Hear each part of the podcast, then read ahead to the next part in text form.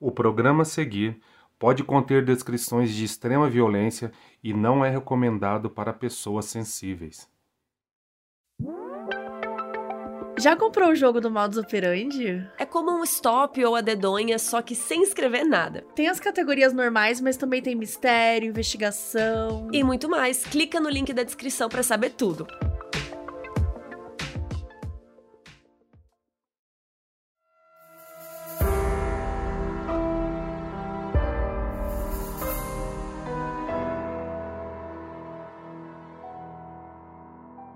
Menina simpática, dedicada e talentosa. Esses eram alguns dos adjetivos utilizados para descrever a Jennifer Pan, uma jovem vietnamita canadense que, apesar de ser querida por todos, tinha uma pressão muito grande em suas costas. Ela era frequentemente vigiada pelos pais, que queriam que a filha alcançasse a grandeza a todo custo. À medida que ela foi se tornando adolescente e depois jovem adulta, a Jennifer recorreu a inúmeras mentiras para não destruir a visão que os pais tinham dela. Até que chegou o momento que ela tomou uma decisão horrível. Eu sou a Carol Moreira. Eu sou a Mabê. E essa é a história da Jennifer Pan.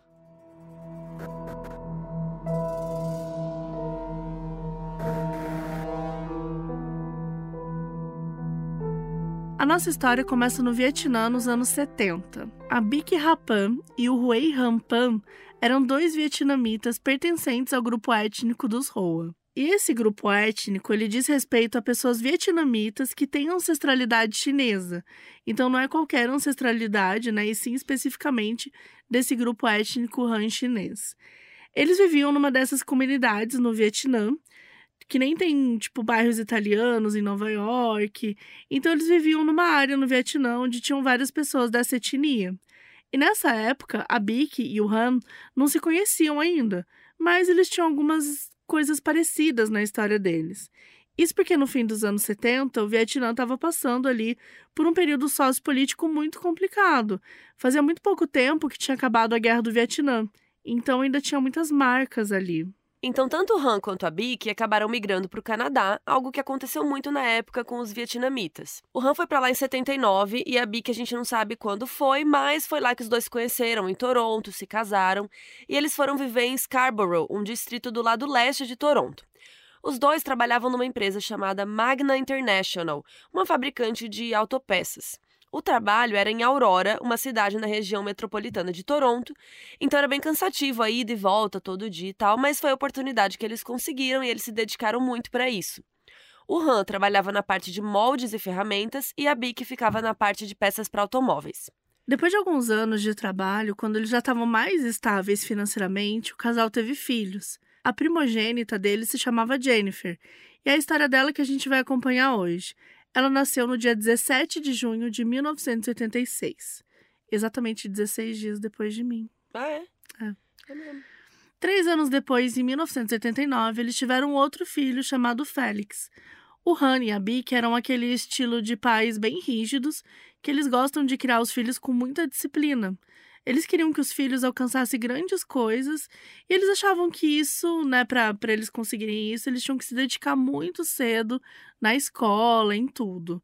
Desde criança, Jennifer frequentou a escola secundária católica Mary Ward, que é uma escola bem tradicional do Canadá. E mesmo muito novinha, Jennifer tinha uma rotina muito cheia. Além das aulas, ela fazia parte da banda da escola, ela tocava flauta. E fora da escola, ela fazia aula de piano e de patinação de gelo. E de todas as atividades, a patinação era que os pais mais colocavam expectativa nela. Que o plano era que a Jennifer se tornasse patinadora profissional, a ponto de ir para Olimpíadas e tal. Então ela treinava quase todos os dias da semana. Para vocês terem a ideia assim da rotina dela, às vezes a Jennifer treinava patinação até as 10 da noite. Chegava em casa, daí que ela fazia os deveres do colégio e ela ia dormir meia-noite. E assim, gente, é uma criança, isso é muito tarde, sabe? A menina tinha muita coisa para fazer, é bem pesado, né? Mas essa futura carreira na patinação teve que ser cancelada porque, quando ainda muito jovem, a Jennifer rompeu um ligamento no joelho e isso impediu ela de continuar. Mesmo com tantas atividades extracurriculares, ela ainda era uma aluna muito boa nas matérias do colégio em si, né? Ela só tirava nota A, né? Tipo, nota 10. E à medida que ela foi crescendo, ela também foi praticando outras coisas, tipo natação, artes marciais. E o Félix, o irmão dela, a gente não tem muita informação sobre se ele também sofria tanta pressão quanto a Jennifer. O que a gente sabe é que ele estudava numa escola particular, enquanto a Jennifer estudava numa pública. E parece que o pai, né, o Han, também era bem rígido com ele, mas a gente não sabe muito detalhe. E por mais que a Jennifer fosse muito inteligente e talentosa, toda a rotina era muito desgastante para ela. Na infância até funcionava, porque é uma fase que né, os pais têm um pouco mais de controle com a gente. Mas quando ela chegou na adolescência, começou a querer se desvencilhar disso. Primeiro porque é uma fase de descobertas, então ela queria sair com as amigas, queria paquerar, namorar, né, ter experiências, só que os pais não deixavam. E segundo que ela desenvolveu várias inseguranças, né? Ela tinha muito medo de decepcionar os pais. Era uma situação que fazia muito mal para ela. E fazia tanto mal que ela chegou num ponto de começar a machucá-la mesma. Ela fazia pequenos cortes e tal. Isso é uma prática, né? Automutilação é uma prática, infelizmente, muito comum em adolescentes que têm é, algumas dificuldades ou estão passando por algum problema. Então, a gente sempre lembra aqui para se você souber de alguém que está passando por isso, seu filho está passando por isso, para buscar ajuda médica, para buscar ajuda psicológica, porque é bem perigoso, sabe? Quando a criança começa a se ferir, o adolescente começa a se ferir, isso pode acabar é, desencadeando outros traumas também. Enfim, então ela estava vivendo esse momento muito angustiante e tal. E aí tem um momento que vale a pena mencionar, que é quando ela estava na oitava série, que hoje no Brasil seria o equivalente ao nono ano, que é aquele último ano antes de começar o ensino médio. E aí ia rolar um evento para celebrar o fim do ensino fundamental. Era uma espécie de formatura. E a Jennifer criou uma expectativa de ser escolhida como oradora e também de receber no evento algumas medalhas por conta das suas conquistas acadêmicas, né, nessa fase fundamental. Só que ela nem foi escolhida como oradora, como também não recebeu nenhuma medalha. Isso deixou ela muito mal. Ela sentia que ela só se esforçava, que nunca compensava, sabe? É como se ela tivesse prestes a explodir. E ela nem podia dar vazão às próprias emoções, gente, porque ela era vigiada o tempo todo, né, pelos pais. Então ela também não tinha, não se sentia muito confortável em, sabe, falar que estava mal, não se sentia segura mesmo de reclamar das coisas. Os amigos da Jennifer dessa época disseram que os pais sempre buscavam ela pontualmente assim que a aula acabava. Tipo, não dava tempo dela conversar com a galera, trocar uma ideia, fazer nada. E logo em seguida eles já levavam ela para as atividades extracurriculares. E eles ficavam sempre acompanhando muito de perto para ver se ela estava fazendo tudo direito e tal. Então ela não tinha tempo para fofocar com a galera, para né, ter um crush, para nada. Uma amiga do colégio contou que a impressão que ela teve foi que o Han, o pai dela, ele era o mais controlador. E que a Bic, que era a mãe, aceitava meio calada, tipo, deixava rolar, sabe? Mas que parecia que eles cobravam muito da filha. A Jennifer não podia nem ir no shopping com as amigas, não podia ir aniversário, porque os pais tinham medo de ter menino lá, né, dela se apaixonar por alguém. Não deixavam ela ir nos bailes da escola. E o pior é que a Jennifer era uma pessoa muito sociável. Todo mundo gostava dela, ela era simpática, achavam ela super cool, assim, super legalzona, porque ela tocava instrumentos, né, ela era super inteligente. Então, assim, ela até tinha oportunidade de socializar, de interação, de viver as coisas, mas ela não tinha permissão para ter acesso a isso, né? Porque eles nunca deixavam ela sozinha, nunca deixavam ela fazer nada. E essa pressão acabou tendo um efeito contrário, porque a Jennifer estava tão cansada de tudo que ela fazia, de tanta coisa, de tanta pressão, que ela começou a ir mal na escola. Algo que quando ela era criança nunca acontecia. E na maioria das matérias ela começou a tirar notas médias, assim, tipo, nota mediana para passar, sabe? É o famoso 7 ali que passa. A única nota maior dela era em música. E ela ficou muito com medo, assim, ficou desesperada dos pais ficarem mais vigilantes do que eles já estavam com ela. Então ela resolveu começar a forjar boletins falsos. Gente, ela conseguiu uns templates, uns modelos de boletim, elas preenchia as informações, colocava logo do colégio, deixava tudo parecendo que ela tinha tirado 10 em tudo. Isso manteve ela segura por um tempo. Só que o ensino médio foi passando, foi passando, foi chegando a hora, né, das admissões da faculdade. E o Han e a Bic, eles tinham expectativas de que ela entrasse numa faculdade excelente. Só que as notas dela, gente, só caíam, né? Porque ela não conseguia se concentrar em nada, não estava legal, não estava estudando. e mesmo assim ela conseguiu uma admissão antecipada na Universidade Metropolitana de Toronto, que atualmente tem esse nome, mas na época se chamava Universidade Ryerson. É uma faculdade renomada, normalmente aparece aí nos rankings entre as 20 ou 30 melhores do país. Então, show! A Jennifer tinha conseguido uma faculdade boa, né? Mesmo aí entre trancos e barrancos. Mas, como a gente falou, foi uma admissão antecipada, então ela ainda não tinha se formado quando foi aceita. Aceitaram ela pelo histórico dos anos anteriores. Só que acabou que ela foi reprovada em cálculo, e, gente, foi a primeira vez na vida dela que isso aconteceu. Mas isso foi suficiente para a faculdade deixar de considerá-la uma boa aluna em potencial e rescindiram a admissão dela. Então ela não ia poder ir nessa faculdade. E a Jennifer ficou muito mal e ficou desesperada porque ela não foi aprovada em mais nenhuma outra faculdade. E uma coisa super chata, assim, ela não conseguiu fechar o ensino médio, né, completar e se formar por causa dessa perda aí de cálculo, ficou faltando essa matéria para ela formar. Só que mesmo assim, ela enganou os pais, ela falou que se formou, ela mentiu, a gente não sabe que desculpa que ela deu para não ir na formatura e tal, mas ela fingiu que se formou. A única certeza que ela tinha é que os pais dela não podiam descobrir isso em hipótese alguma.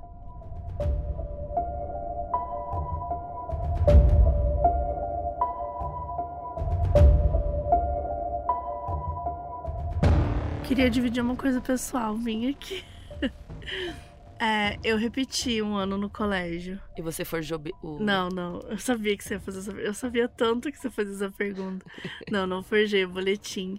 Mas eu lembro como, tipo, é, para mim, nessa época, é, falar, contar pra minha mãe era tipo a morte, assim. Dá muito medo. Eu, eu me preparei por dia. E minha mãe é uma pessoa muito aberta, sempre teve. A gente tem uma relação muito de amor, de carinho e tal.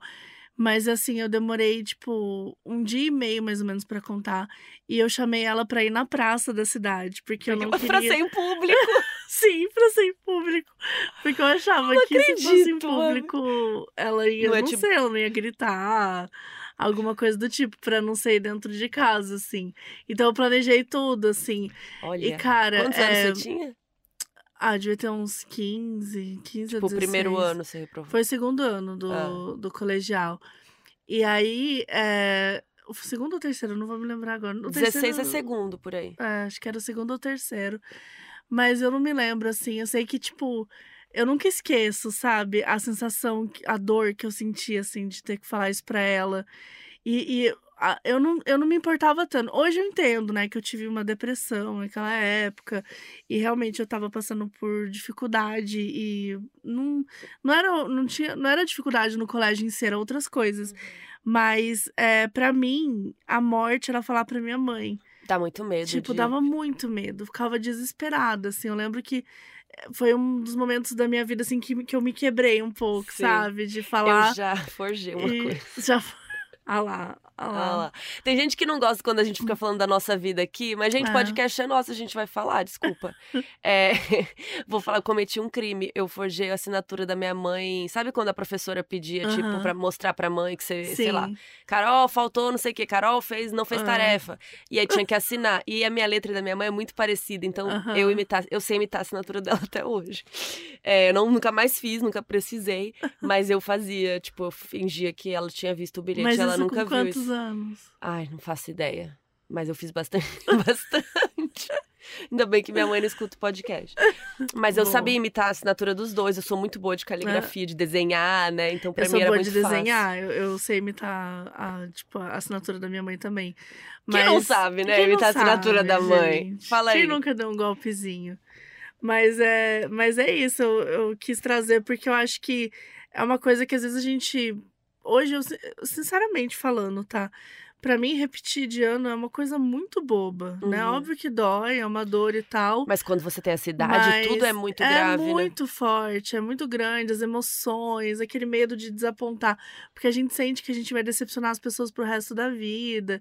E, cara, hoje a minha mãe nem lembra disso. Tipo, teve um dia não que lembra? eu falei... Não lembro. Um dia eu falei, ai, quando eu repeti, ela, nossa, nem lembrava. Você falou pra ela depois, assim, tipo, você lembra que eu te levei na praça? pra não ser em casa. Cara, eu não lembro se a gente conversou já sobre isso, mas eu sei que, tipo. É que eu tenho uma, eu tenho uma brincadeira meio idiota com a minha mãe. Que é.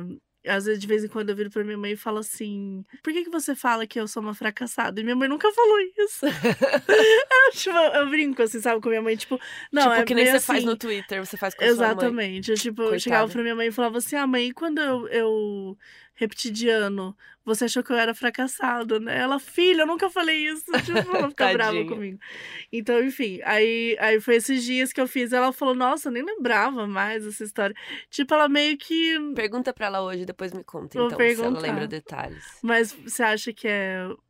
Por, por conta da praça, que talvez ela não me lembre? Não, eu queria saber o que, que ela achou de você levar ela justamente pra contar na praça, entendeu? Tá. Tipo, o que, que ela pensa disso hoje, assim, que você foi esperta e tal.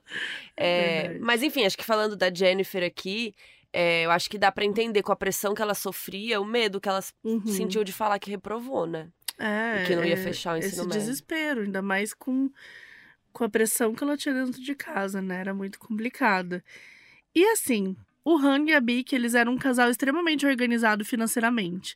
Então, mesmo eles não sendo uma classe super alta, eles conseguiam pagar várias atividades para Jennifer, né? A gente falou aqui, patinação, aula de piano, enfim, nunca faltava nada. Isso é realmente porque eles eram muito metódicos em como gastar o dinheiro, eles não gastavam com coisas superficiais e tal, então eles conseguiam economizar para poder pagar ali essas outras coisas para os filhos. Tanto é que os dois tinham carros bem bons. A Bic tinha um Lexus e o Han tinha um Mercedes-Benz.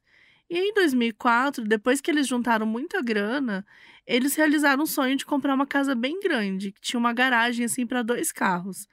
E a casa era numa rua residencial de Markham, que é uma cidade ali na região metropolitana de Toronto, e Markham era conhecida por ter uma população asiática bem extensa, e era algo que eles queriam ter ali por perto. Nessa época, a Jennifer estava com 18 anos e finalmente chegou o momento de ir pra faculdade. Mas ela não conseguiu entrar em nenhuma, então ela resolveu fingir para os pais que tinha sido aprovada sim. Isso porque durante os meses finais ali do ensino médio, ela começou a inventar um monte de história que tinha recebido oferta de bolsa em diferentes faculdades, que ela estava escolhendo uma ainda. E acho que é bom deixar claro aqui que a gente não estava passando pano para ela quando a gente falou da pressão que ela sofria. Tipo, isso é bem claro que ela sofreu muita pressão e a gente entende o medo dela de contar. Agora, começar a mentir, que tem bolsa, que vai pra faculdade, tipo, isso tá completamente errado, assim, só pra deixar claro, tá? É, ela, ela foi tomando, tipo assim, quando a gente começa uma mentira que parece Vai aumentando, né? pequena, e aí a gente, né, se entra num, num espiral que não vai conseguir sair daquilo e vai criando mais mentiras. Você vê, ela entrou numa situação. Como é que ela sai disso? Né? Fica É, tinha que ter contado, olha, gente, não Torna- passei. Exatamente, tinha que ter, né, não chegado aí à faculdade, não, não ido tão longe como ela foi. É, e, e pareceu até planejado, porque foi isso, assim, no, no finalzinho do ensino médio ela começou a falar, ah, recebi uma bolsa, Sim. recebi outra bolsa, tipo, que ela tava escolhendo, né? E enfim, e aí depois da formatura, porque ela não formou, né, então, tipo, formatura, ela disse que planejava cursar dois anos de ciências na Ryerson e depois se transferir para a Universidade de Toronto para se aprofundar na área de farmacologia. E o Han ficou muito feliz porque esse curso era muito bom, ele queria que ela estudasse esse curso mesmo. Ele ficou tão animado que deu um notebook de presente para ela. E, gente, ela conseguiu forjar um documento dizendo que ela tinha recebido essa bolsa aí da faculdade. E o que eu acho que é o tipo de coisa também que é muito difícil de acontecer no Brasil é que a gente tem uma cultura de estar muito próximo, né, das escolas, dos professores. Tipo assim, eu, eu não consigo imaginar é, você, sabe, não se formar e ninguém falar com, com os pais dela, entendeu? Hum, Tipo, é porque sei. é um distanciamento que eu sinto que aqui no Brasil não tem. Não sei se é porque eu tipo, cresci ninguém, em cidade nenhum pequena. professor foi atrás dos pais dela pra É, avisar, pra sabe? conversar. Ou então uma- uma- um pai de uma aluna que fala assim, poxa, que pena que ela não. Porque assim, ela pode mentir pros pais, mas os alunos sabem que ela não se formou. E de Uhum, repente você tem 30 pessoas na sala, né? E isso corre, esse boato corre. Sim. Eu, eu comentaria, assim, com o pai, né, do, do- da amiguinha da minha filha, coisa do tipo. Então, Você é. ia comentar pra jogar na cara dele? Que horror. É, não, talvez não comentar assim, mas, mas eu digo que. Não sei se é Sim, que, eu- que a notícia não sabe? espalhou, né? É, não só essas, mas todas as outras que eu sinto que, tipo, existe. E aí não sei se, se é uma coisa deles, cultural, se é uma coisa, né, da, do Canadá. E é estranho, porque eles pareciam acompanhar tudo muito de perto, É, né? total. Então não sei como que ela conseguiu. Mas ela- se ela forjou o bagulho, chegou lá, sei lá, né? Eles falaram, ah, beleza. Ah, porque também você não vai achar que a sua filha tá forjando uma coisa Exato. dessas, né? Mas, enfim. E primeiro foram esses dois anos que ela supostamente estava na Hearson, né? Nessa faculdade. Então, todo dia, a Jennifer saía de casa para ir para a faculdade, mas o que ela fazia? Ela ia para café, para esperar o tempo passar. E aí, com o tempo, ela decidiu pelo menos fazer algum dinheiro. Então, ela começou a dar aula de piano e trabalhar meio período numa pizzaria. Tudo isso nas horas que ela deveria estar na faculdade. E para manter a mentira, ela usou um pouco desse dinheiro para comprar livros didáticos para os pais verem ela lendo em casa. Então, gente, olha o trabalho que, É. que ela tinha para fazer essa coisa acontecer. E muitos dias ela ia para uma biblioteca, ela ficava realmente lendo, estudando sobre farmacologia para ir anotando. E ela também começou a assistir várias videoaulas na internet. E ela ficava andando com um caderno, porque se os pais dela pegassem, ia ver que tinha um monte de informação de farmacologia lá, entendeu? Então, assim, ela realmente estava estudando aquilo na faculdade. E não era assim, tipo, duas páginas, assim, ela preencheu cadernos inteiros pra manter a farsa. E ela chegava até a mostrar pros pais, olha, eu aprendi tal coisa e tal. E pra mentira não ter nenhum furo, ela começou a mentir pros amigos também, né? Então, todo mundo achava que ela estava estudando mesmo. A única pessoa que sabia de verdade era o Daniel Wong, o namorado da Jennifer. Sim, gente, ela tinha um namorado escondido, claramente escondido, né? Os dois se conheceram no ensino médio e eles estavam se relacionando ali secretamente, porque se os pais dela descobrissem, claramente ia ser o inferno na Terra. O Daniel era de uma ascendência chinesa e filipina e ele morava em Ajax, uma outra cidade ali na região metropolitana, e ele trabalhava numa pizzaria. E foi ele que conseguiu um emprego para Jennifer lá. Ele era gerente de cozinha e aí conseguiu um emprego para ela no bar. E passou esses dois anos estudando e tal. Chegou a hora da Jennifer ir para uma universidade de Toronto para estudar farmacologia. E mais uma vez, ela forjou documentos que ela estaria recebendo uma bolsa. Só que dessa vez ela resolveu trazer uma outra informação. Como eles estavam morando em Markham, ela pediu para passar os dias da semana na casa de uma amiga dela lá em Toronto, porque ia ficar mais perto do campus, né? Para ela, ia ficar muito melhor. E ela disse que essa amiga se chamava Toupas e que ela ia ficar lá três noites por semana e tal, e o resto das noites, os restos dos dias, né, ela voltava para casa. A Bic achou a ideia ok, e daí ela convenceu o Ram a aceitar também. Só que assim, ela não ia pra casa dela, né, gente? Essa Topas existia mesmo, era amiga dela, só que a Jennifer, na verdade, ia pra casa do namorado dela, o Daniel. E aí ela matou dois coelhos com uma cajadada só, né? Porque ela ia ficar com ele, passava esses dias com ele de boa, conseguia manter a farsa, sem os pais ficar ali em cima dela o tempo todo, e também conseguia passar um tempo com o namorado. E ela passou a juventude inteira sendo muito reprimida, sendo vigiada. Então, esse era o primeiro momento que ela teve mais liberdade. Né? Foi a partir desse, desse momento aí que ela tinha os três dias com o namorado, mas tudo dentro dessa grande mentira. Até porque o Daniel estava longe de ser o que os pais dela gostariam de genro, né, por diversos motivos. Para começar, ele e a Jennifer realmente tinham se conhecido lá no colégio católico, o Mary Ward, mas ele foi expulso por notas baixas e mandado para outra escola. Então imagina os pais dela descobrirem isso, né, que eles já estavam assim, querendo que ela só tirasse 10, imagina ela namorar um cara desse. O menino tinha sido expulso, então para eles ia ser um absurdo. Naquele momento, ele estava fazendo faculdade, trabalhando lá na pizzaria, mas para completar a renda, vocês estão sentados? Tô até rindo aqui porque ele traficava maconha. Então, assim, imagina o Han e a Bic descobrindo isso. E falando em pais, o Daniel ainda morava com os pais dele, então não ficavam só ele e a Jennifer, os pais dele também estavam lá. E a Jennifer mentiu para eles também. Ela falou que tinha conversado com os pais dela e que eles achavam de boa ela passar metade da semana lá. E eles queriam super conhecer a Bic e o Han, né? A Jennifer sempre falava deles tal, mas aí ela desconversava, falava, putz, essa semana não dá, sabe? Inventava umas coisas e não dá, nunca dava certo. Depois de mais de anos de mentira, chegou a hora da Jennifer se formar, né? Na Universidade de Toronto. Se formar entre aspas, porque não tinha, ela, ela, nem- ela nem ia lá. Só que na hora da formatura, olha o que que ela falou pros pais. Ela falou que como a turma era muito grande, era só permitido levar um convidado por formando. E como ela não queria escolher entre eles, né? Tipo, vou escolher o pai, daí exclui a mãe, né? E vice-versa. Ela falou: Ah, quer saber? Eu não vou convidar nenhum de vocês, eu vou levar uma amiga minha. Mas, como dizem, né? Mentira tem perna curta. E uma hora, a Bic e o Han iam descobrir a verdade.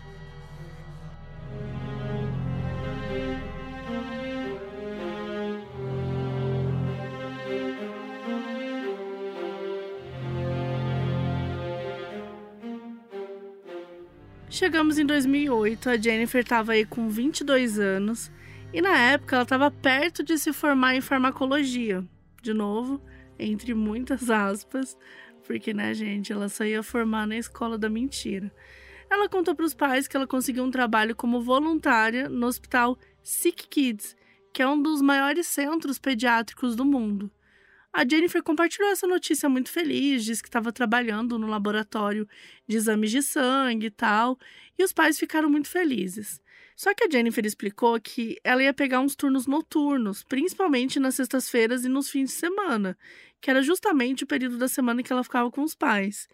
Então ela falou que ia ser melhor passar mais dias ainda da semana na casa da amiga Topas, que na verdade era o seu namorado Daniel. Só que o Ham tava achando uma coisa meio esquisita. A Jennifer não tinha nenhum uniforme, não tinha nenhum cartão do hospital. E ele terminou o papo naquela coisa tipo, ah, beleza, vamos ver, aí ficou quieto, né? E aí no dia seguinte ele insistiu que ele e a Bic dessem carona pra Jennifer até o hospital, porque ele tava, né, cabreiro. E ela não queria, falou que não precisava, ele falou, não, a gente vai te levar, né? Tipo, meio que obrigou ela. Então foram lá, deram carona, chegaram no hospital, a Jennifer deu tchau. a, gente, a gente tá rindo porque é muito surreal, né? É. Parece um picolé de limão. Não, ela, ela preenche 814 cadernos mas ela não é capaz de comprar um jaleco. Não, mas ela, aí ela entrou no hospital, tudo, né? Entrou, falou tchau, entrou correndo no prédio e ficou lá dentro. Só que quem entrou no hospital atrás dela? A Bic. O Han mandou a Bic, né? Vai lá e vai ver se ela tá indo trabalhar mesmo. Então ela entrou no hospital e a Jennifer percebeu que a mãe estava seguindo ela e ela se escondeu no pronto-socorro enquanto a Bic estava procurando ela. O Han saiu do carro, entrou lá para procurá-la também, mas não acharam. A Jennifer passou horas lá dentro escondida antes deles irem embora. E aí, naquela noite, ela já ia dormir na casa da Topas, né, da amiga dela, então ela não precisava voltar para casa para dar satisfação. Na manhã seguinte, né, bem cedinho, o Han e a Bic ligaram para Topas como um teste, para ver se a Jennifer estava lá. E a Topas atendeu meio grog, assim, não sei se por ser muito cedo, porque a noite anterior foi boa. E ela tava meio desatenta. E quando perguntaram da Jennifer, ela só falou que ela não tava lá, não. Então, beleza, quando a Jennifer voltou para casa, os pais colocaram ela contra a parede e perguntaram o que estava acontecendo. E aí, a Jennifer tomou uma decisão de fazer uma contenção de danos, já que o que eles tinham desconfiança era de que ela não trabalhava no hospital e que também não estava na casa da Topas. Então ela confessou que ela nunca fez o curso de farmacologia lá da Universidade de Toronto e que ela estava ficando na casa do Daniel, do boy dela. Então, gente, ela assim, ela não contou nada sobre né, o ensino médio, assim. Ou até que frequentou aquela Ryerson antes. Então, ela, tipo, contou a verdade, mas mais ou menos. Ela contou 50% da verdade, vai. Sim. Não contou a maior parte, assim, dela. E o Han ficou possesso, né? Ficou doido, ele ficou vermelho de raiva. A Bic chorou muito. O Han tentou expulsar a Jennifer de casa, disse para ela nunca mais aparecer na frente dele. Mas a mãe, né, a Bic falou pelo amor de Deus, não faz isso, tal, conversou com ele. Mas se a Jennifer fosse continuar em casa, seria pelas regras dele. Então eles confiscaram o celular e o notebook dela por duas semanas e depois disso deixaram ela usar só na presença deles. Todas as mensagens que ela recebia e enviava eram fiscalizadas por eles e ela, em hipótese alguma, teve permissão para falar com o Daniel, né? Que eles achavam que era uma péssima influência.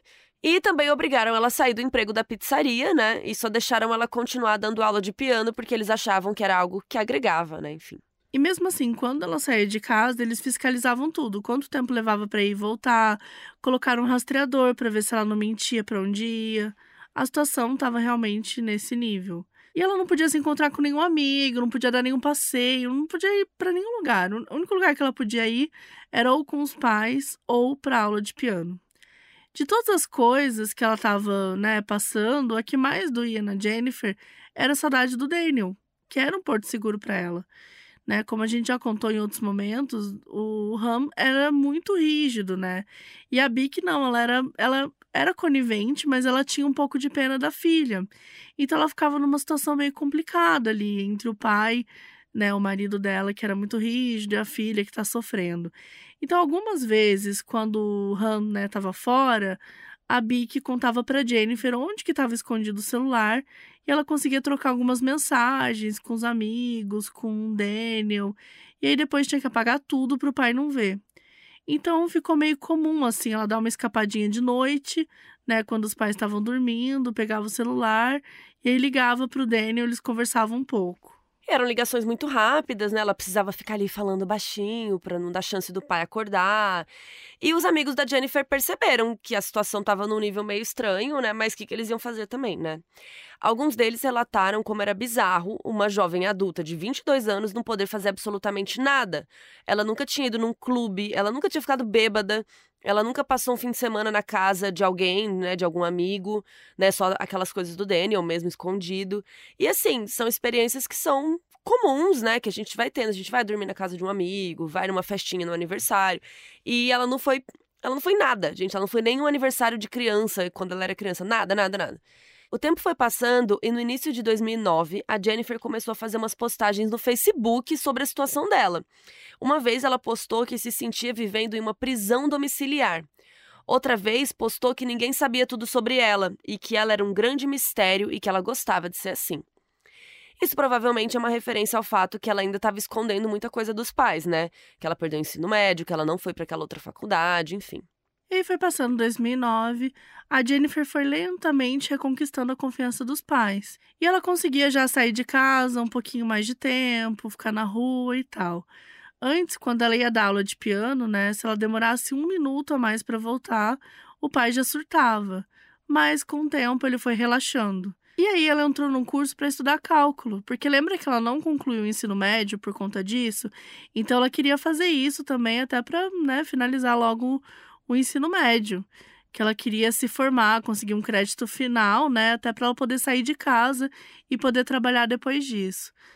A Jennifer usou essa flexibilização do tempo para começar a encontrar o Daniel também escondido e tal. Eles ficavam bem pouquinho tempo, uns minutinhos só, combinavam num ponto, ele passava lá, eles se encontravam, era bem rapidinho. Uma noite ela decidiu sair escondida e ir para casa do Daniel. Ela fechou a porta, arrumou uns travesseiros ali na cama, né? Aquela coisa bem clichê do, do, De do filme. filme adolescente, para parecer que tem uma pessoa ali que ela tava dormindo. E aí pronto, foi lá pra casa do Daniel, passou a noite com ele, mas ela esqueceu um detalhe importante, porque a carteira da mãe dela tava no quarto dela, da Jennifer. Então quando deu de manhã, a Bic entrou no quarto para procurar a carteira e viu lá aqueles travesseiros lindos e viu que a filha dela tinha sumido. E aí ela e o Han ficaram possessos, ligaram para Jennifer e ordenaram que ela voltasse para casa. E aí, de novo, a confiança foi pro ralo, né? E aí, mais uma vez, proibiram ela de falar com o Daniel, disseram que ela tinha que focar em entrar em uma faculdade, né? Podia ser farmácia, enfermagem, qualquer coisa. Eles estavam assim, minha filha, só entre em alguma coisa, né?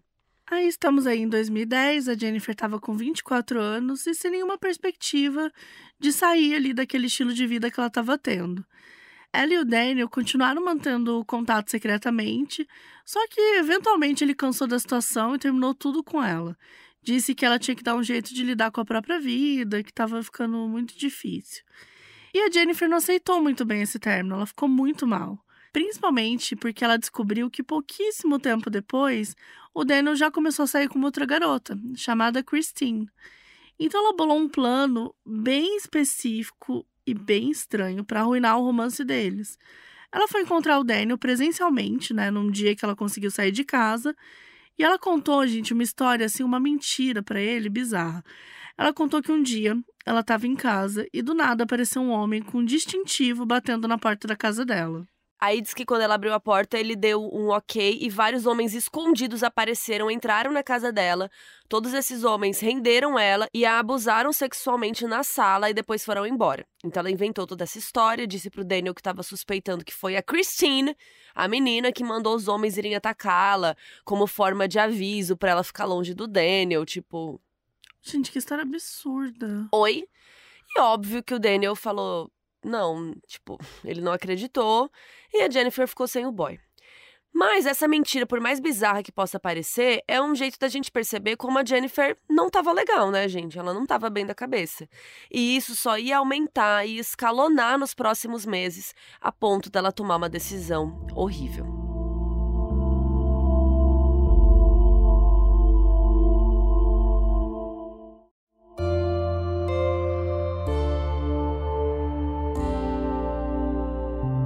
Mais ou menos na metade de 2010, ali entre maio e junho, a Jennifer se reaproximou de um amigo da escola chamado Andrew Montmayor. De acordo com a Jennifer, né, na época do ensino médio, o Andrew costumava roubar pessoas com uma faca, mas, de acordo com o próprio, ele nunca teria feito isso. Mas enfim, os dois se reconectaram e a Jennifer contou para ele como que a relação dela com os pais era ruim e tal, principalmente com o pai, e que ela já estava de saco cheio dele. E aí o Andrew também desabafou da relação dele com o pai e disse que até já tinha pensado em matar o próprio pai.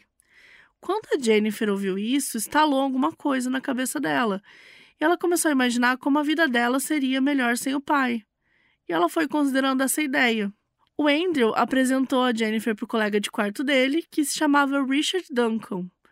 E o Richard era considerado um garoto gótico, com várias características associadas a esse estilo, né? Ah, usava roupa preta, roupas escuras, pintava as unhas de preto, o famoso gótico. E aí os três se encontravam depois da aula de piano dela. E agora, os próximos acontecimentos, a gente tem duas versões. A versão da Jennifer é que ela e o Richard começaram a bolar um plano para ele matar o pai dela. Ela pagou 1.500 dólares que juntou das aulas de piano. O plano era que o Richard emboscasse o Han no estacionamento do emprego dele. Nessa época, ele trabalhava numa empresa de ferramentas chamada Colby Stell. E eles ficaram de conversar por telefone para combinar o dia e o horário. Só que o tempo foi passando e o Richard não atendia as ligações dela, começou a ignorar. E no início de julho, ela percebeu que ela tinha levado um calote, ficou puta da vida e sem dinheiro. Essa é a versão da Jennifer, que também não é muito boa para ela, né, gente? Mas enfim, é a versão dela. A versão do Richard é diferente. Ele disse que eles não combinaram nada, que o Andrew os apresentou, que eles conversaram, tals. E daí um dia em julho, a Jennifer ligou para ele pedindo para ele matar os pais dela. E ele ficou super ofendido, que ele, mas meu Deus, como assim, né? Tipo, que ele jamais ia fazer um bagulho desse, que ele desligou. E, de acordo com ele, a única vez que a Jennifer deu dinheiro para ele foi 200 dólares para ele usar numa noitada lá e depois ele devolveu porque era realmente um empréstimo. E aí, então, a gente tem essas duas versões e a gente não sabe qual delas é a verdade. Mas, nas duas, a Jennifer queria que matasse ou o Han ou os dois, né, os pais. O que a gente sabe, né, de verdade, é que logo depois dessa treta entre eles, a Jennifer voltou a se reaproximar do Daniel. Os dois trocavam mensagens todo dia, flertavam muito. Só que assim, ele ainda estava com a Christine, mas mesmo assim estava rolando esse grande flerte aí. E a essa altura já era o segundo semestre de 2010. E a Jennifer falava para ele que ela não aguentava mais os pais, que queria que eles sumissem, aquela coisa toda. E então, ela e o Daniel começaram a bolar um plano juntos. Eles iam contratar um assassino para matar os pais dela. A Jennifer ia receber um espólio de meio milhão de dólares, né, relativos ali aos bens materiais dos pais e tal, que iam passar para ela, e ela e o Daniel viveriam felizes para sempre, sem ninguém para atrapalhar. E eles começaram a botar tudo isso em prática logo em seguida. O Daniel conseguiu um telefone novo para Jennifer, onde ela pudesse fazer essas ligações escondidas.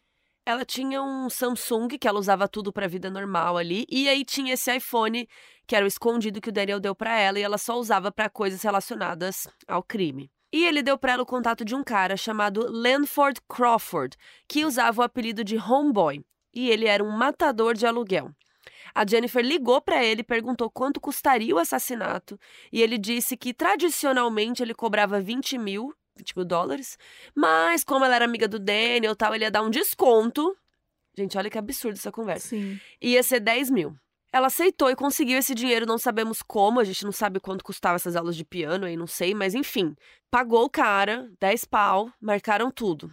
Quase no fim do ano, em outubro de 2010, na noite de Halloween, o homeboy aproveitou que a rua ia estar tá cheia de gente fantasiada e tal, e foi lá na vizinhança da Jennifer para fazer um reconhecimento inicial. Então ele olhou a casa dela, olhou as ruas, pensou em rotas de fuga, observou tudo e foi se organizando. Mas aí aconteceu um imprevisto.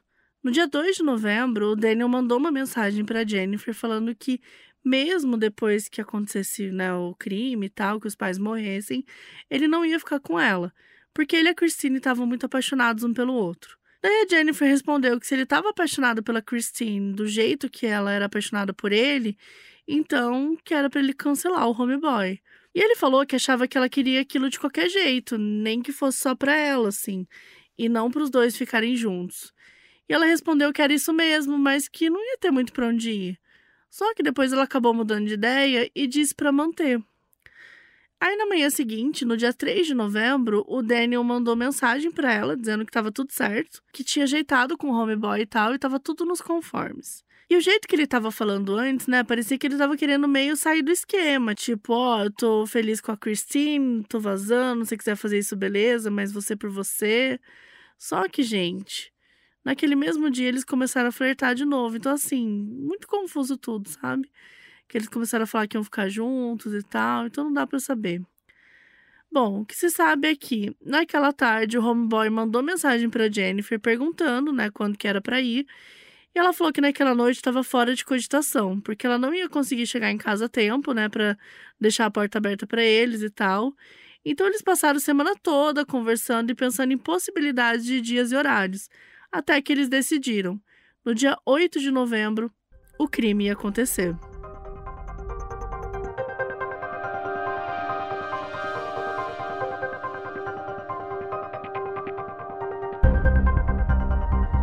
Então, nesse dia, Jennifer estava em casa, no seu quarto, esperando. O homeboy estava a postos, ele ia invadir a casa junto com dois comparsas, o David Milvegannon e o Eric Carty. No início da noite, só Jennifer e o pai estavam em casa. O Han estava lendo o jornal e foi deitar por volta de oito e meia da noite. A Bic estava numa aula de dança que ela fazia. E, gente, tinha o Félix, irmão da Jennifer, né? Lembra dele? Porque a gente não falou muito dele, porque a gente não tem informação tanto, né? Mas nessa época, o Félix estava na faculdade cursando engenharia, então ele não estava em casa. Ok, então tava a Jennifer e o Han. Quando deu nove e meia da noite, a Bic chegou em casa, tomou um banho, ficou lá no sofá da sala, molhando os pés, né, fazendo escalda-pés e tal. Quando deu 9h35, o David, um dos criminosos, ligou para Jennifer e falou que eles estavam chegando. A Jennifer deu o ok, desceu para a sala, deu boa noite para a mãe e, escondido assim, foi lá na porta e deixou a porta destrancada. Às 10h02, ela acendeu a luz do escritório do andar de cima, que era o sinal que eles podiam entrar na casa, e depois apagou. O David ligou para ela mais uma vez, conversaram um pouco e alguns minutos depois os três criminosos entraram na casa e os três estavam armados. Um deles apontou a arma para Bick, um foi no quarto dos pais para render o Ham e o Eric subiu para o quarto da Jennifer para rendê-la também, né? Tinham que disfarçar, então ela tinha que ser ameaçada junto. O Ham foi acordado e fizeram ele descer a escada. E aí ficou o homeboy e o David apontando arma para eles, enquanto a Jennifer e o Eric estavam lá em cima, pegando todo o dinheiro que conseguissem achar. A Jennifer deu 2.500 dólares para ele, depois eles foram no quarto dos pais e acharam mais 1.100 dólares, e depois foram até a cozinha procurar a carteira da Bic. A ideia era fingir que foi um roubo mesmo, né? Então o dinheiro tinha que sumir. O Eric andou com ela pela casa e depois supostamente amarrou ela ao corrimão lá no topo da escada. E lá na sala, o Han e a Bic estavam desesperados.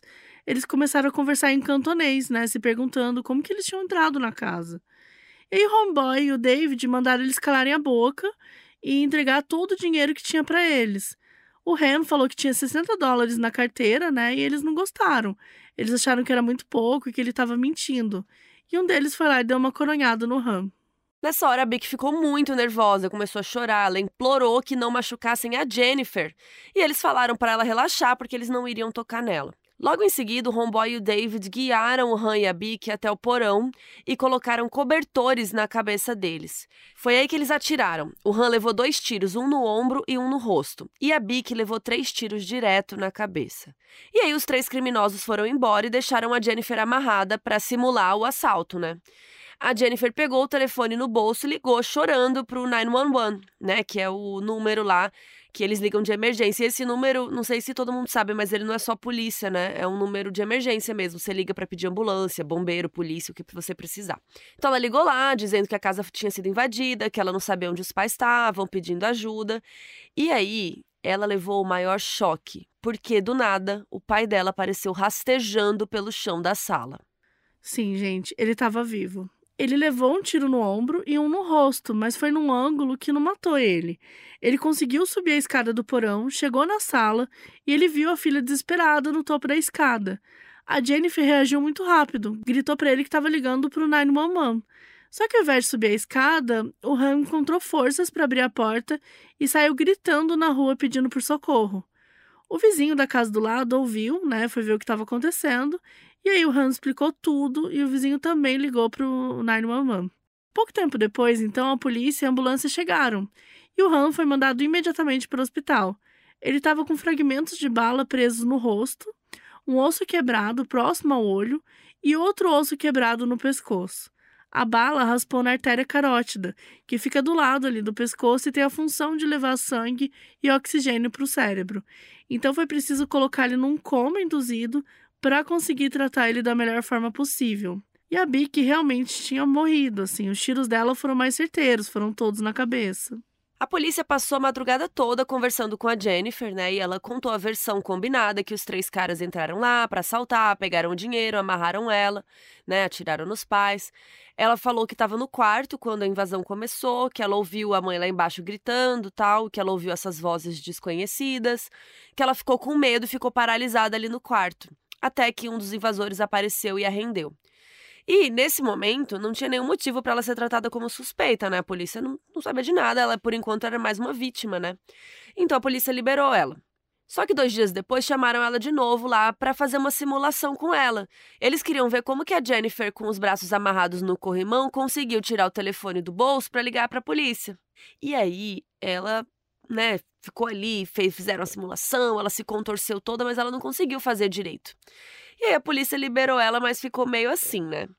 Com o passar dos dias, os investigadores começaram a questionar alguns pontos. Primeiro, que esses criminosos pareciam bem despreparados. E se eles não tivessem encontrado a porta aberta, né? Tipo, eles não tinham pé de cabra, não sabe, não tinham nada. Eles não levaram uma mochila para colocar os itens roubados, né? E outra coisa, a chave do carro lá do Lexus tava super visível assim do lado da porta. Por que, que eles não levaram o carro, né? Se eles estão roubando? Tava parecendo que o propósito deles não era roubar, e sim uma outra coisa. Eles também acharam muito suspeitos que os criminosos não machucaram a Jennifer, né? Até porque ela era uma testemunha em potencial, né? Enquanto os pais receberam vários tiros. Outra coisa foi o fato de que ela sabia a história toda detalhada e bonitinha para contar. Sendo que quando é assim, em casos traumáticos, e a gente já falou várias vezes, né? Isso aqui é comum a pessoa ficar meio sem conseguir entender, sem conseguir lembrar, ter alguns flashes na memória, né? Às vezes a pessoa não consegue contar a história totalmente, assim. E aí, uns dias depois do crime, o Ryan acordou do coma induzido. E aí as suspeitas só foram crescendo mais ainda. Por quê? Porque ele deu depoimento e, por incrível que pareça, ele conseguiu contar tudo com detalhes. Ele lembrava muito bem. E ele disse uma coisa que apitou um sininho na cabeça dos policiais. Que teve um momento que ele viu a Jennifer conversando baixinho com um dos invasores, de um jeito meio despreocupado, como se eles já se conhecessem. Talvez até como se fossem amigos. E o mais importante, falou que ela não estava com as mãos amarradas, não. E isso foi o bastante para a polícia passar a tê-la como suspeita. Colocaram policiais para seguirem ela discretamente, né, ficar de olho em tudo que ela fazia até que no dia 22 de novembro, né, 12 dias depois do crime, a Jennifer foi chamada para um novo interrogatório. E aí ela ficou com aquela postura bem inocente, né? Ela parecia inofensiva ali, toda assim.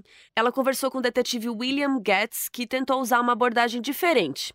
A conversa começou com ele falando para Jennifer que ele era um grande especialista em mentiras, que ele sabia detectar qualquer mentira que contassem para ele, que ele sabia quando alguém escondia alguma coisa, então era melhor confessar logo. Inclusive, ele mentiu que tinha um software de computador que era como se fosse um polígrafo, sabe? Que conseguiria detectar se ela estivesse mentindo. E lá no Canadá, é permitido que os detetives mintam para conseguir informações e confissões. Fica a critério do detetive se vai usar isso ou não. E aí ele usou a chamada técnica read, que consiste em você começar já com esse susto, né? E depois fazer de compreensivo, dizer que vai ficar tudo bem, né? É, se a pessoa confessar, tá tudo certo. E é isso, gente, tá liberado mentir, sabe? É uma técnica muito polêmica, obviamente. Tem profissionais que acham que ela gera um grande aumento no número de confissões falsas, né? A gente fala muito disso aqui. Mas Sim. enfim, o cara usou essa técnica. Coloquem lá no nosso site modusoperandipodcast.com. Entra na página desse episódio e comenta o que, que você acha, se você acha que isso é ok, se não é. E lá tem matérias e fotos sobre esse caso também. E se você quiser saber mais sobre essa técnica, a gente escreveu sobre ela no livro do Modus Operandi, Verdade. Guia de True Crime. É no capítulo é um que a gente está falando, é um grande livro.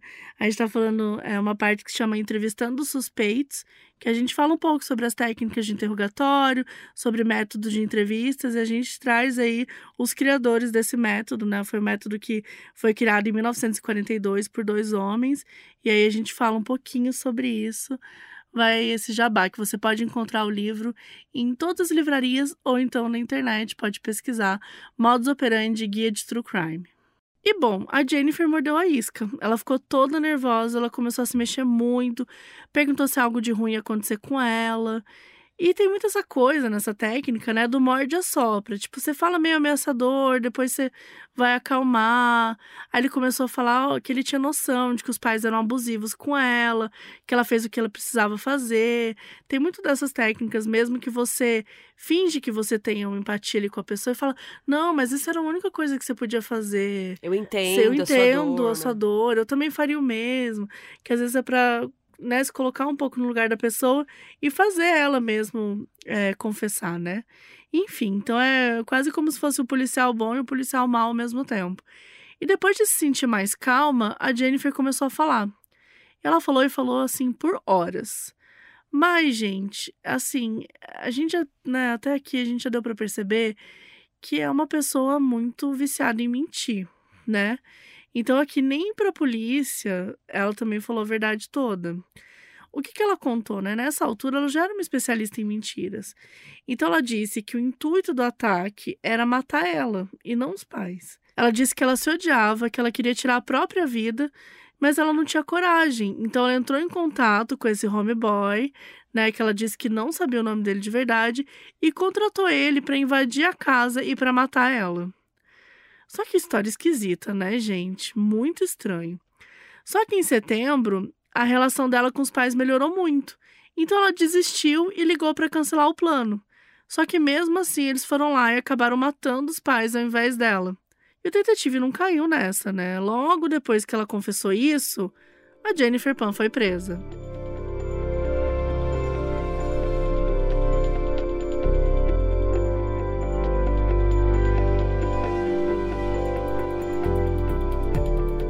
Aos 24 anos, a Jennifer foi mandada para o Centro Correcional Central East, lá em Lindsay, Ontario, e ficou aguardando o julgamento. Durante a primeira metade de 2011, os outros envolvidos no crime também foram identificados e presos, graças às mensagens de celular e histórico de ligações da Jennifer. Então, em meados de abril, eles tinham prendido o Eric e o David, que participaram ali ativamente da invasão, e mais pro fim do mês prenderam o Daniel, o ex da Jennifer, que também estava envolvido no planejamento, né? E por último, em maio, eles conseguiram prender o tal do homeboy. Então, ao todo eram cinco, né? A Jennifer e o Daniel e os três invasores. E todos eles foram formalmente acusados de homicídio em primeiro grau da BIC, né? E tentativa de homicídio do Han e conspiração de assassinato e eles ficaram presos aguardando o julgamento que só viria a acontecer alguns anos depois. E depois de muitos trâmites legais, o julgamento começou oficialmente no dia 19 de março de 2014, em Newmarket, na província de Ontário. A Jennifer já estava com 27 anos nessa época. E todos os cinco suspeitos declararam ser inocentes e cada um tinha o seu próprio advogado. A promotoria estava bem confiante, cheia de evidências e testemunhas para apresentar, tanto que o julgamento, que deveria durar uns seis meses, durou nove e se arrastou por 2014 inteiro. Eram 50 testemunhas, incluindo muitos conhecidos da Jennifer, que falaram sobre as mentiras dela e mais de 200 evidências. Algumas delas eram as inúmeras conversas da Jennifer com Daniel, em que eles falavam ativamente sobre o plano de matar os pais dela. evidências da cena do crime, de que a Jennifer foi muito melhor tratada, né, do que o, o Han e a Bic, que não fazia sentido matar duas pessoas tão violentamente e deixar uma testemunha ocular, assim, viva e completamente intocada várias contradições que a Jennifer falou nos interrogatórios que não correspondiam ao que os laudos indicavam. E aí teve um foco enorme da acusação no romance entre a Jennifer e o Daniel. Levaram testemunhas que pudessem falar sobre como ela era apaixonada por ele de um jeito não saudável, e a promotoria usou isso para provar o quanto a Jennifer estava disposta a matar os pais para ficar com ele.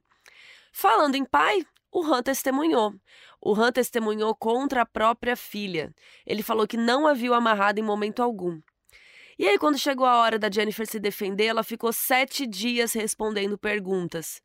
E aí, o maior foco dela foi dizer que, por mais que ela realmente tivesse trocado várias mensagens com o Daniel sobre matar os pais, ela disse que quando chegou o momento do crime, ela já não queria mais. Mas não tinha muito o que dizer para ser inocentada, né? Depois de nove meses, em 13 de dezembro de 2014, a Jennifer foi considerada culpada. Ela recebeu a sentença de duas prisões perpétuas, uma pelo assassinato em primeiro grau da mãe e uma pela tentativa de assassinato do pai. Possibilidade de condicional só depois de 25 anos. É, naquele momento ela estava com 28 anos. O Daniel, o David, o Lamford, né, que é o homeboy, também foram condenados à prisão perpétua. O Eric Cart, que foi o terceiro criminoso a invadir a casa, teve seu julgamento anulado e adiado uns meses depois, porque o advogado dele ficou doente. E aí, um ano depois, em dezembro de 2015, o Eric fez um acordo com a promotoria.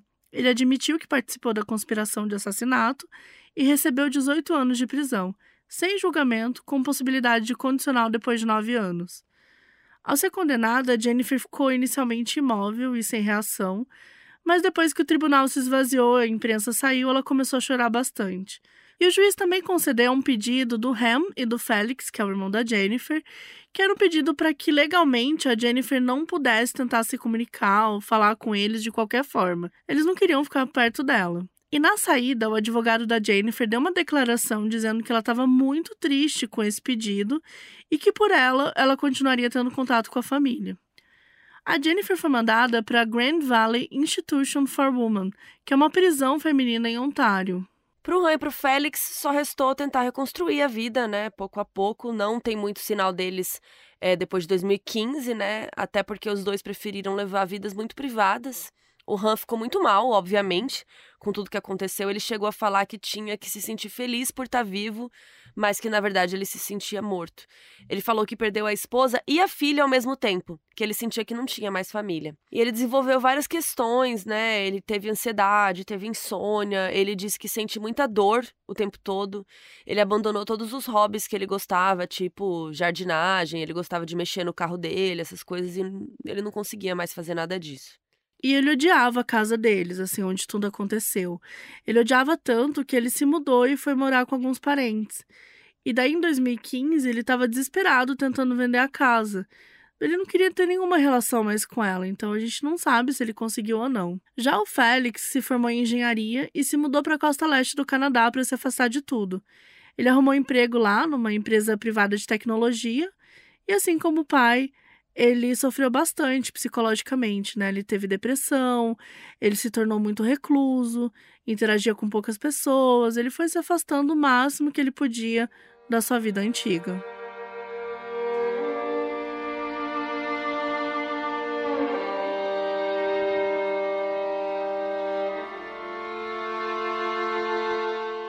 Uma das principais fontes para esse episódio foi um artigo bem extenso da revista Toronto Life, escrito pela Karen K. Ho, uma jornalista que estudou com a Jennifer e o Daniel no colégio. Então ela era um pouco próxima deles, assim. E por causa disso, o artigo traz muitos detalhes da juventude da Jennifer, né? Que em outros lugares a gente não encontra. A Karen chegou a visitar o Daniel algumas vezes na prisão para conversar com ele, e o link para esse artigo está lá disponível no nosso site. Em 2018, o Eric Cart, né, aquele que invadiu a casa e depois conseguiu o acordo e tal, ele morreu na prisão. A causa da morte nunca foi divulgada. A Jennifer, o Daniel e os outros dois invasores continuam todos presos e só vão ter chance de condicional lá para 2035.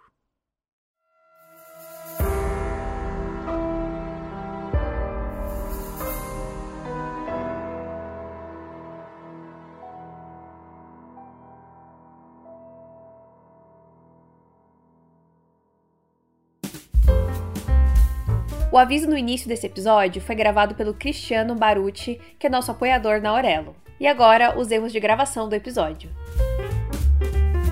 A Bic Rapan e o Hui Hampan eram dois vietnami... vietnamitas que diz respeito às pessoas vietnamistas que diz respeito a pessoas vietnamitas que têm ancestralidade chinesa. Meu Deus, Brasil, vamos lá. Então, tanto o Han quanto a Bic acabaram migrando para o Canadá, algo que aconteceu muito na época com os vietnamitas. Eu fiquei É te zoando, olha lá, olha lá. vietnamita. Vietnamitas, Vietna, Viet, Viet. E tinha uma população, uma população. E o pior é que a Jennifer era uma pessoa muito sociável, né? Então todo mundo gostava dela, era... A versão da Jennifer é que... Desculpa. Catarrão. E a Jennifer não aceitou muito bem o término, ela ficou devastada. Devastada. Devastated, Brasil. Devastated. Devastated.